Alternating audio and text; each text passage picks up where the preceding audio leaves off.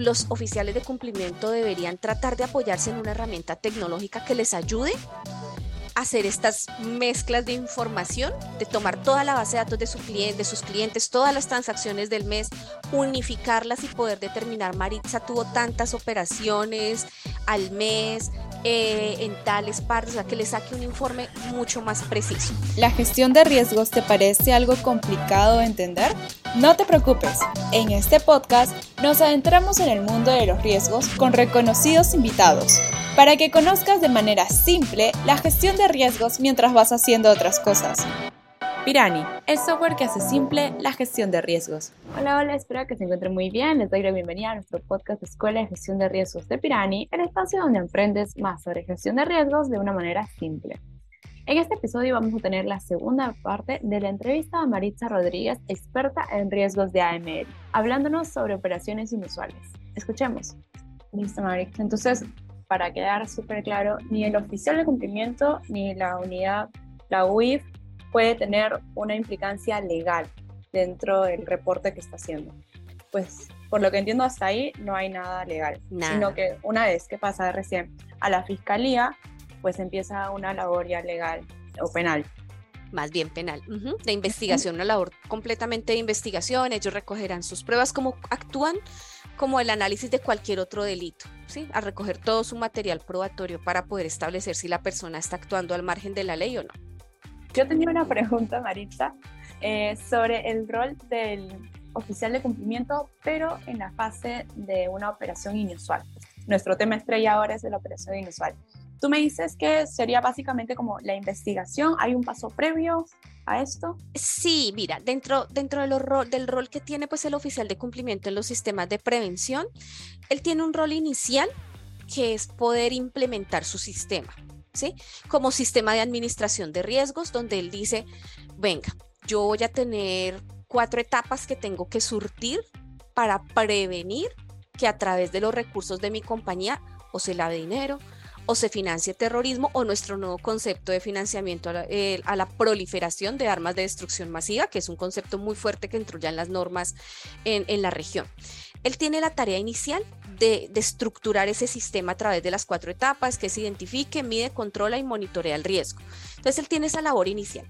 Y en esas labores, cuando yo estoy estructurando el sistema, yo desde allí estoy ya llenándome de elementos y de pasos para poder determinar después operaciones inusuales. Entonces, el primer, rol, el primer rol que tiene este oficial de cumplimiento es de estructurar el sistema del sistema de administración, su manual, sus políticas, eh, sus procedimientos de vinculación, de conocimiento de terceros, porque es que de allí parte poder identificar después algo inusual. Si yo sé cómo es usualmente, pues me va a quedar más fácil saber cuándo es inusual. Pero para poder saber cómo es usualmente, pues yo al comienzo de mi negocio, de mi relación, tengo que conocerte, tengo que saber quién eres, cómo actúas, dónde vives, qué negocio tienes, a qué te dedicas, dónde queda tu empresa, quiénes son tus socios, quién es el dueño de la empresa. Debo tener toda una labor preliminar. Y esa labor es parte de esa estructura del sistema que tiene que hacer el oficial. O sea, que tiene una primera tarea importante y es dejar muy bien estructurado el sistema. Ah, por el camino puedo irlo mejorando.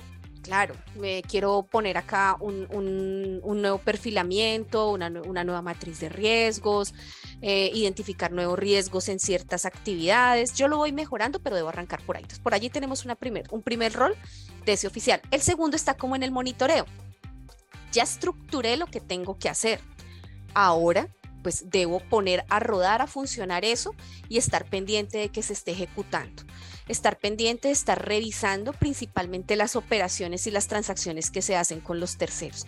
Es una de las formas idóneas aceptadas normativamente en las que yo puedo de pronto detectar operaciones inusuales, revisar la transaccionalidad de mis clientes y con mis proveedores también e incluso qué pagos le hemos hecho a nuestros trabajadores. Sabemos que tienen unos pagos habituales de sus salarios, algunos tendrán bonificaciones, pero todo tiene que estar dentro del marco mm, que tenemos establecido contractualmente con ese trabajador. Si yo tengo un incremento en un pago con un trabajador, igual, es una operación inusual. ¿A qué se refiere? puede ser un nuevo negocio que cerró, que fue muy bueno y tuvo una comisión extra, puede ser una bonificación por cumplimiento de metas en la producción, no lo sabemos, pero el oficial de cumplimiento debe tener hasta ese nivel de detalle porque no, no sabemos a qué hace referencia ese pago y por qué se le está dando. ¿Es un auxilio? ¿Es un beneficio? Y si es un auxilio, pues me toca dirigirme hacia recursos humanos y preguntarles por qué, o sea, qué está pasando con él, porque a veces tenemos estos temas delictivos metidos a través de nuestros trabajadores. Nos vamos como a los clientes siempre, ¿no? Y nuestros ejemplos siempre están con nuestros clientes. Que el cliente te transó, que te vendió, que te pagó en efectivo, entonces uno está muy fijado allá. Pero se le olvida que tiene un factor de riesgo bien importante en la compañía y es el recurso humano. Yo no sé si esa persona está de pronto sometida a una extorsión o de pronto está vendiendo droga dentro de la compañía entonces por eso tiene muchos problemas con sus compañeros.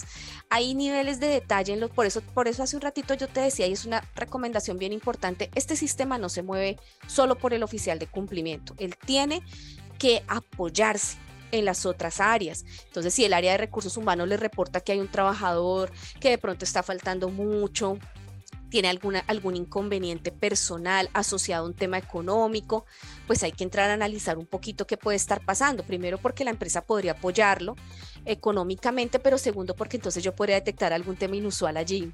¿sí? Y podría después eso llevarme o desencadenarme en algo más grande, ¿sí? Si un trabajador tiene un problema económico, puede llegar eh, a extorsionar a sus compañeros, a hacer venta de cosas ilegales en la compañía o incluso a recibir dádivas, a recibir sobornos de parte de proveedores o clientes para cerrar negocios, porque necesita cubrir su brecha económica. Entonces, nunca nos olvidemos, como una recomendación bien importante para los oficiales, de ese factor de riesgo que lo tenemos ahí al ladito de nosotros. Entonces, mira que ya en, en esa parte de monitoreo, o sea, la primera como la estructuración del sistema por parte del oficial de cumplimiento y la segunda el monitoreo, cómo puede ir llevando el, el, oficial de cumplimiento, pues el, sistema y cómo puede ir detectando esas operaciones. tengo ya el monitoreo y eh, obviamente al cierre fiscal en las compañías, al cierre tributario en las compañías, una revisión de estados financieros. Sé conozco que hay oficiales de cumplimiento que no son contadores o que no tienen ese, e, esa fortaleza en los temas contables, pero en las compañías hay contadores, ¿sí? Sea que le toque apoyarse en un externo, e incluso en la revisoría fiscal, pero hagan una validación de estados financieros, veamos cómo cerró mi compañía, de pronto estamos teniendo muchas pérdidas, estamos haciendo pagos de bonificaciones a terceros que no conocemos quiénes son, y esas bonificaciones a qué hacen referencia. Tenemos un contrato que nos cubra allí o tenemos terceros haciendo negocios a través de, poniendo nuestro nombre, el de nuestra empresa, pero ¿quién es ese tercero? Si lo conocemos y sabemos quién es. Entonces mira que eh, el oficial de cumplimiento tiene un rol como todo el tiempo de cara a estas operaciones. Es el que, las, el que lidera el análisis de las operaciones. Él es el que tiene que entrar y decir, ok, aquí tenemos esta operación inusual que me reportaron en cierta área o que yo identifiqué a través de estas validaciones que te he venido contando. Él tiene el rol de liderar ese análisis. Ah, que se va a apoyar de información, se va a apoyar de otras personas de la compañía. Perfecto, porque así debería ser. Pero la responsabilidad del análisis es de él. Y posteriormente, si eso no tiene explicación, la responsabilidad del reporte es de él. Incluso ese reporte él no tiene que pedir ningún permiso para hacerlo. Es un tema que él, puede tomar su propia decisión, él debe hacerlo, es una obligación que tiene pues ante las autoridades de cada país. Entonces allí es como ese oficial puede actuar durante toda la cadena, durante todo el ciclo de riesgo, él va actuando en esa identificación. Y Marisa, hiciste mucho hincapié en el tema de monitoreo que me parece fundamental. Eh, me quedé pensando qué tipos de herramientas podrían usar los oficiales de cumplimiento o usan los oficiales de cumplimiento para poder hacer esta etapa, este monitoreo. Mira, hay, hoy por hoy ya hay mucho software especializado en esto y de allí los oficiales de cumplimiento deberían tratar de apoyarse en una herramienta tecnológica que les ayude hacer estas mezclas de información, de tomar toda la base de datos de, su cliente, de sus clientes, todas las transacciones del mes, unificarlas y poder determinar, Maritza tuvo tantas operaciones al mes, eh, en tales partes, o sea, que le saque un informe mucho más preciso. Pero también entendemos que hay compañías que no, no tienen el recurso económico para poder adquirir, adquirir ciertas herramientas, entonces a punta de Excel. Sí o sí que tengo yo que hacer, y pues eso es súper complicado porque no, o sea, es terrible, pero lo conozco, o sea, conozco compañías que no han podido invertir en herramientas tecnológicas o no le han visto todavía la importancia, yo creo. Sí, porque eh, hay herramientas tecnológicas eh, para prevención, para análisis de operaciones que no son tan costosas, o sea, que están al alcance del empresario. Sí existen. Eh, y que tienen incluso elementos estadísticos que me ayudan a ver lo que yo no voy a poder hacer a punta de sumas y restas en un Excel. Pero he visto también oficiales de cumplimiento que han tenido que usar Excel. ¿Dónde radica allí la dificultad? Uno, tú tienes que pedir la información. Entonces pides la información al área financiera, la área financiera te la entrega y tú empiezas a manipularla. Ya por ahí ah, no está chévere. Sí, ya por ahí yo, estoy, yo puedo estar cometiendo errores. Sí, yo puedo estar allí fallando en algo porque de pronto se me olvidó poner la fórmula igualita en una fila y en la otra, se me olvidó copiarla, eh, traje los, eh, los datos de pronto mal y crucé una columna con otra. Entonces, en vez de traerme el valor de, no sé, del activo, me traje el pasivo y entonces estoy haciendo análisis cerrados. Cuando tenemos, cuando tenemos que usar herramientas como Excel, tenemos muchos riesgos, arrancando en la manipulación de la información, lo cual no, no va a ser bonito ante el regulador porque tú le vas a decir, ah, sí, me entregaron la información, yo la descargué, la cambié, la ajusté, aquí la volví a miles o a millones, aquí le quité los decimales. Y el regulador te va a decir, pero ¿por qué estás manipulando la información? Eso debería salirte lo más limpio posible. Si el sistema financiero que manejamos en nuestra compañía logra darnos ese nivel de detalle, es perfecto pero no siempre es posible porque los software financieros están con su enfoque eh, tributario, su enfoque de informes eh, netamente financieros, para eso están. Mm, pero acá lo ideal sería que pudiera la compañía adquirir una herramienta que le ayudara a tomar esa información, procesarla de forma automática y generar ya unos reportes mucho más idóneos. Lo mismo en el tema de consulta en listas, porque aquí hablamos como de temas transaccionales, pero las operaciones inusuales también te contaba que pueden nacer en temas de cruces en listas. Entonces, si yo tengo que hacer eso manual, tengo que entrar a la OFAC, tengo que entrar a la ONU, tengo que entrar a la, página de las procuradurías o de las contralorías o de las policías o a la página del FBI. Imagínate uno por uno, pues yo puedo fallar en la consulta, ¿sí? ¿Y cuánto tiempo me va a llevar investigar el representante legal, la empresa como persona jurídica? Eh, pensemos que tiene solamente dos accionistas, eh, si quiero validar su revisor fiscal, o sea, mínimo ya tengo cinco personas naturales o jurídicas, ¿sí? personas que actúan en nombre propio de las empresas, ya por lo menos tengo cinco que averiguar y multiplica eso por el tiempo que te va a llevar cada consulta. Y que me levanté, que fui a hacer otra cosa, que atendí el teléfono, entonces se me olvidó. Y así se pasa el tiempo. Entonces también hay herramientas que le permiten a las compañías... Eh, poder tener como esa consulta en listas mucho más ágil, a un clic, como digo yo, o sea, es dar la cédula, dar el nombre y te va a generar hasta un reporte súper bonito.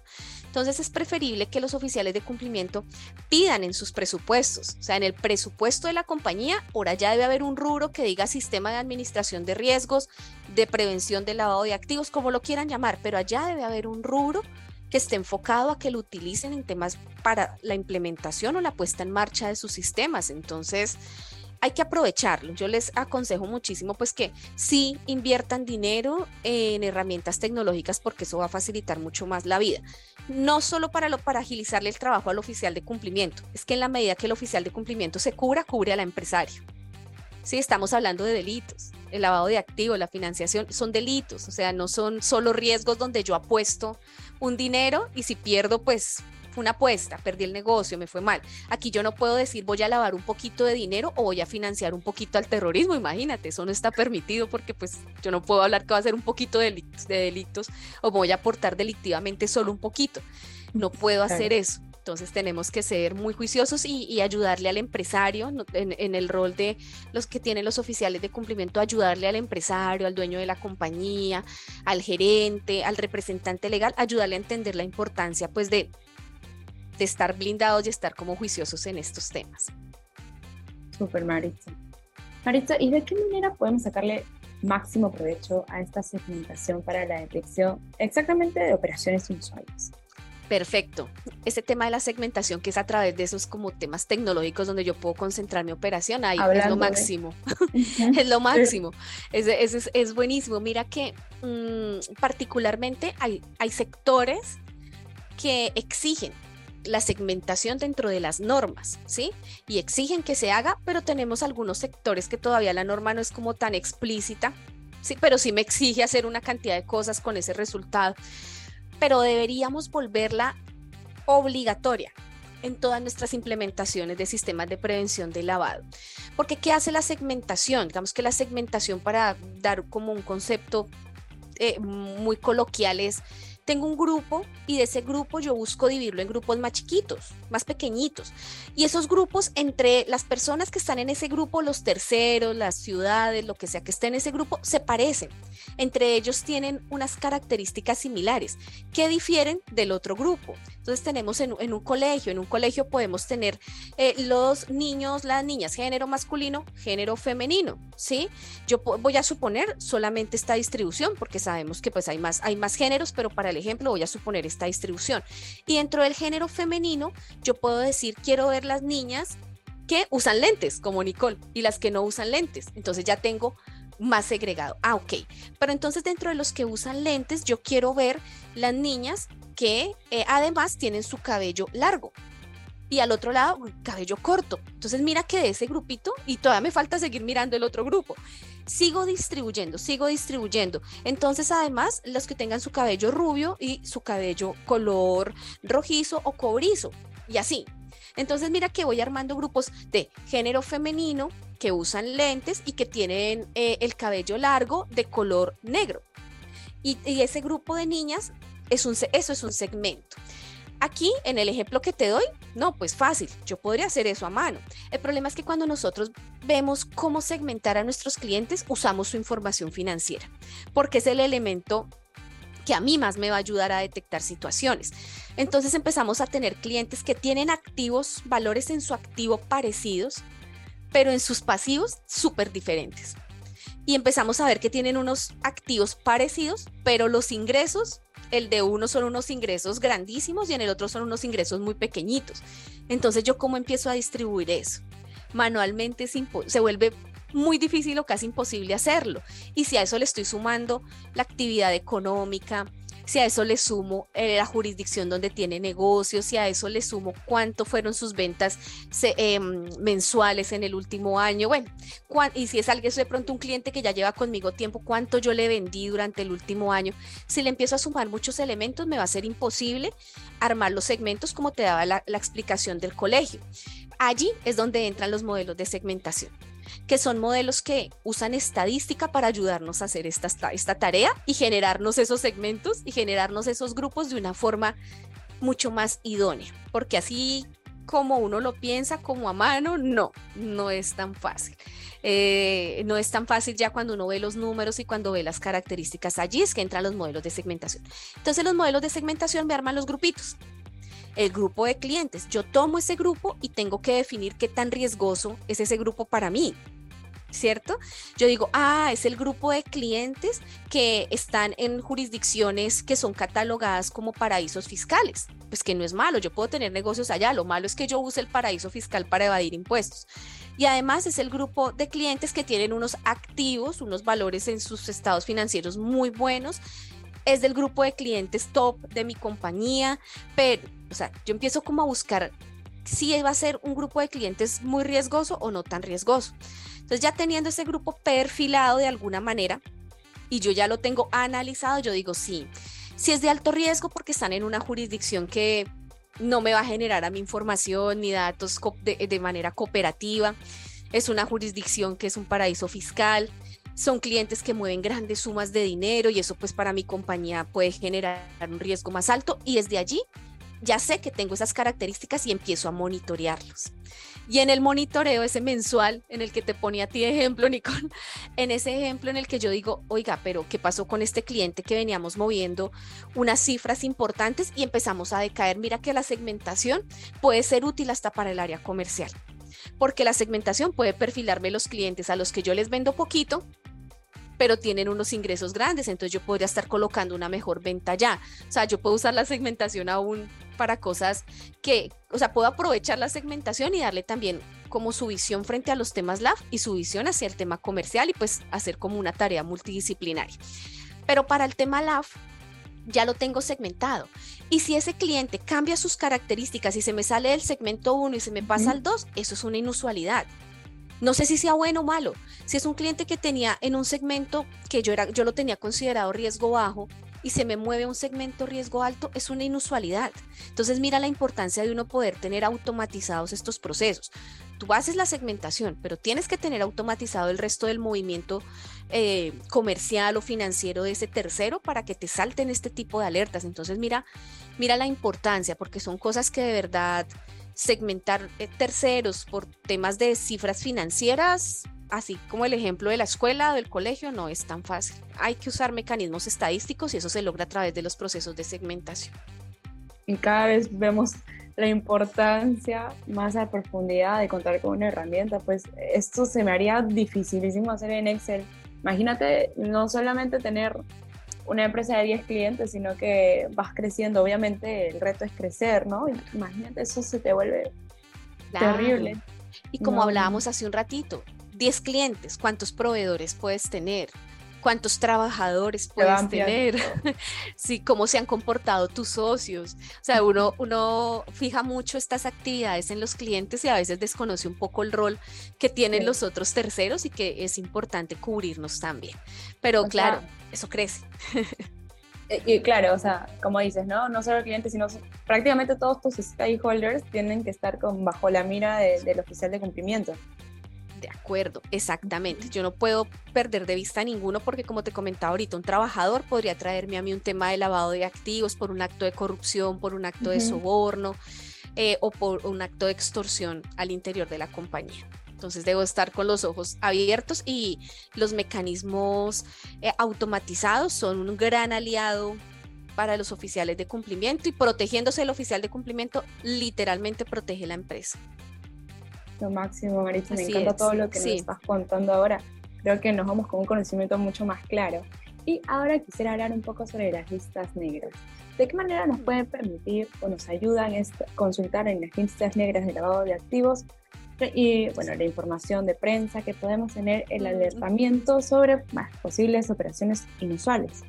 De acuerdo, mira, allí con el tema de las famosas listas negras, nosotros eh, aquí en la región, al ser países cooperantes, al ser países que estamos dentro de la ONU, ¿sí? que pertenecemos a la Organización de Naciones Unidas, debemos dar cumplimiento obligatorio a la consulta en las listas que son vinculantes, ¿sí? que es por ejemplo la lista ONU precisamente. La lista ONU es un, la lista del Consejo de Seguridad de las Naciones Unidas más bien, esa lista consolida terroristas, a nivel mundial. Entonces esa lista sí o sí nos toca consultarla. Y si yo llegara a tener un tercero mío que esté en esa lista, tengo que informarlo automáticamente a la unidad de información financiera y probablemente, ya depende como de la norma de cada país, tengo que informárselo a la entidad eh, de investigación judicial del país. En nuestro caso, tenemos que anunciarlo aquí en Colombia a la Fiscalía General de la Nación inmediatamente, porque lo más probable es que ese tercero tenga una orden de captura internacional. Pero mira esto, si yo sé que tengo una orden de captura internacional, yo no voy a llegar a tu empresa a decir, ay, oye, quiero ser tu proveedor, quiero ser tu cliente, quiero ser tu trabajador, porque pues claramente esas personas saben en qué están involucradas. Pero ¿qué pasa? Pues yo sí me puedo hacer atrás del negocio. Yo puedo ser un accionista minoritario y mover el negocio atrás. Entonces, el tema de las listas muchas veces no tenemos que dejarlo solamente a la empresa con la que voy a trabajar o la persona que me está poniendo la cara, sino darle un alcance mucho más allá a algo que se llama beneficiarios finales, que sobre esto podríamos abrir otro espacio más adelante. Eh, llevarlo un poco más hacia el tema de beneficiarios finales, que son esas personas que están atrás del negocio. Entonces, esta lista sí o sí va a ser obligatoria. Entonces, mira que ya tenemos una tarea como mínimo y es averiguar en esa lista. Perfecto. Pero es que esa lista me consolida solo terroristas. Entonces, en nuestra región eh, es muy dada a los temas de narcotráfico y el narcotráfico pues también es un delito pues clarísimo para lavar dinero, o sea, necesitamos lavar las ganancias de la venta de drogas. Entonces tenemos que buscar por dónde. De allí que uno empiece a usar otros mecanismos de consulta. Entonces está la famosa lista o Clinton, como se conoce coloquialmente, pero que es la lista OFAC, ¿no? Que es del Tesoro de Estados Unidos y que allá hay terroristas y allá hay narcotraficantes. Y de hecho es una lista que consolida muchísimos latinoamericanos. O sea, en esa lista hay muchos latinoamericanos, tanto empresas como personas. Pero esa lista es de obligatorio cumplimiento para Estados Unidos. Entonces, si yo quiero exportar, quiero importar o quiero abrir negocio en Estados Unidos, yo debería volver esa lista obligatoria para mí. Y como esas dos listas que te cuento, existen en el mundo muchísimas más, porque el Banco Mundial va haciendo su propia lista, la Unión Europea también tiene una lista que consolida terroristas narcotraficantes, tenemos las listas de pronto un poco más eh, propias en cada país donde tenemos temas delictivos, por ejemplo la de la policía aquí en Colombia, eh, uno puede validar el antecedente de alguien y te aparece como un aviso y te dice la persona está siendo requerida, o el ciudadano está siendo requerido, entonces uno dice, carajo, si está siendo requerido, pues yo no debería contratar con él. Y así en cada país tienen como otros mecanismos adicionales. Entonces en el mercado pueden haber fácilmente 200 listas. ¿Cuál es la importancia allí? volvemos como al tema de la herramienta, ¿no? Porque si yo quiero tratar de ampliar lo más que puedo la gama para poder tener una correcta como eh, vinculación del tercero a mi empresa, pues yo debo tratar de mirar lo que más pueda. Entonces yo tengo la consulta en listas y en esas consultas en listas puede aparecerme la persona, ¿sí? Puede ser que esté en la lista Clinton, puede ser que esté en la lista ONU, que como te decía, si es una lista ONU, como es al, ser vinculante, ya, yo no debería ni negociar con esa persona o terminar el vínculo contractual, lo que sea. Pero si es en una de las otras, pues yo puedo analizar la situación porque se me vuelve un tema inusual. Está en la lista Clinton, pero mira, hemos tenido casos. Está la, la, persona, está en la lista Clinton, la empresa está en la lista Clinton, pero ellos ya tienen la resolución de salida de la lista. ¿Sí? Entonces, al tener la resolución de salida, pues es una operación inusual que yo analizo. Yo valido que en efecto la resolución tenga vigencia, sea legal, todo el tema. Y si ya va de salida, pues de pronto yo puedo seguir el vínculo. ¿Qué pasa con las inclusiones en estas listas? Es algo parecido cuando tú vas a la entidad judicial. Te acusan de algo, pero tú puedes defenderte. Entonces puede hacer que te estén acusando de algo, pero pues ya después tengan que retirarte de allí porque ya saliste inocente del cargo que te estaban acusando. Entonces, las listas se vuelven también un elemento de consulta importantísimo para los oficiales de cumplimiento, el tema de los homónimos. ¿Sí? Porque yo busco normalmente en las listas, se busca habitualmente por el nombre completo pero yo tengo que validar que ese nombre completo coincida de pronto con el número de identificación que esté reseñado en la lista. ¿Sí? Para no errar. Entonces, si puedo hacer la consulta nombre, identificación, cierro más esa brecha porque podría estar eh, incurriendo en una en un dejar de hacer un negocio que es muy bueno para mi empresa, contratar un recurso humano que es excelente y súper difícil de conseguir porque al hacer la consulta encontré homonimia y no me fijé. Entonces, siempre las consultas en listas, sea que las haga directo el oficial de cumplimiento o que las hagan las áreas, que a veces las áreas las hace el área de compras, que también es, es importante que sea directo en esas áreas, siempre se haga un análisis del resultado. Por igual, se trata igual que una operación inusual, como tú lo decías ahorita. Es igualito que una operación inusual. Yo reviso, valido, entro a redes sociales, entro a portales de búsqueda como Google y allí puedo identificar ya, si vuelve y me sale la persona en noticias por un presunto fraude, analizo. Siempre analizo. Miren, el oficial de cumplimiento no es la persona que toma la decisión de vincular o no a alguien en la empresa. Es la persona que brinda de elementos a la alta dirección para definir si vinculan o no a alguien a la empresa. ¿Sí? No es la persona que va a tomar la decisión de decir, a este lo echan, a este lo reciben, a este. No, no puede hacerlo. Él tiene un rol en el que asesora por llamarlo de alguna manera, asesora a la compañía en tomar unas mejores decisiones. Puede ser un super negocio y a pesar de que esté en la, en la, no sé, tengo una reseña en el portal del periódico o en un portal de internet, aún así la alta dirección puede seguir adelante con la negociación y seguir adelante con el cliente. El oficial de cumplimiento levantará la mano, informará cuál es su opinión al respecto, la dejará por escrito en los informes respectivos, pero la alta dirección es quien toma la decisión. Entonces, mira, que sobre este tema de las listas también es bien importante que se pueda capacitar al interior a la gente, como qué es lo que sale de allí, que tengamos mucho cuidado y mucha sensibilidad al tratar esta información porque puedo estar acusando a alguien que no es porque era que se llamaba igual. Entonces debemos tener siempre mucha precaución y mucho cuidado en el tratamiento que le damos a esta información con todo el deber de confidencialidad y hasta que el oficial de cumplimiento no haga como su análisis respectivo. Lo máximo, Marisa, ha sido un placer que nos expliques tan a detalle todo el tema de no solamente nos hemos quedado en operaciones inusuales, sino que hemos ahondado mucho más y creo que a nuestros clientes les ha encantado. A mí me ha encantado entender mucho más este mundo de, de riesgo FLAF. Eh, nos vamos con un conocimiento mucho más claro. Y no quería terminar esta sesión sin que nos puedas comentar tal vez en qué red social como LinkedIn o una web en especial te podemos encontrar. Claro que sí, por LinkedIn estoy allí disponible, Maritza Vargas Rodríguez, ya, ahí me ubican sin ningún problema. Cualquier duda que tengan, eh, estaré pues súper atenta a atenderlos con muchísimo cariño, con muchísimo gusto. Espero que de verdad ha sido un espacio eh, en el que hayamos aprendido algo, en el que nos retroalimentemos todo el tiempo, porque estamos frente a una tarea grande. El control y la prevención de estos delitos es una tarea que los gobiernos tienen por, delante y es una tarea bastante, bastante amplia. Pero lo que yo pienso y creo 100% en ello es que si es de mi empresa, si es de mi cargo, si es de mi rol como ciudadano, porque estos son delitos, o sea, a cualquiera de nosotros nos podría pasar un tema de lavado por prestar mi cuenta, por ayudarle a pasar la maleta a alguien en el aeropuerto.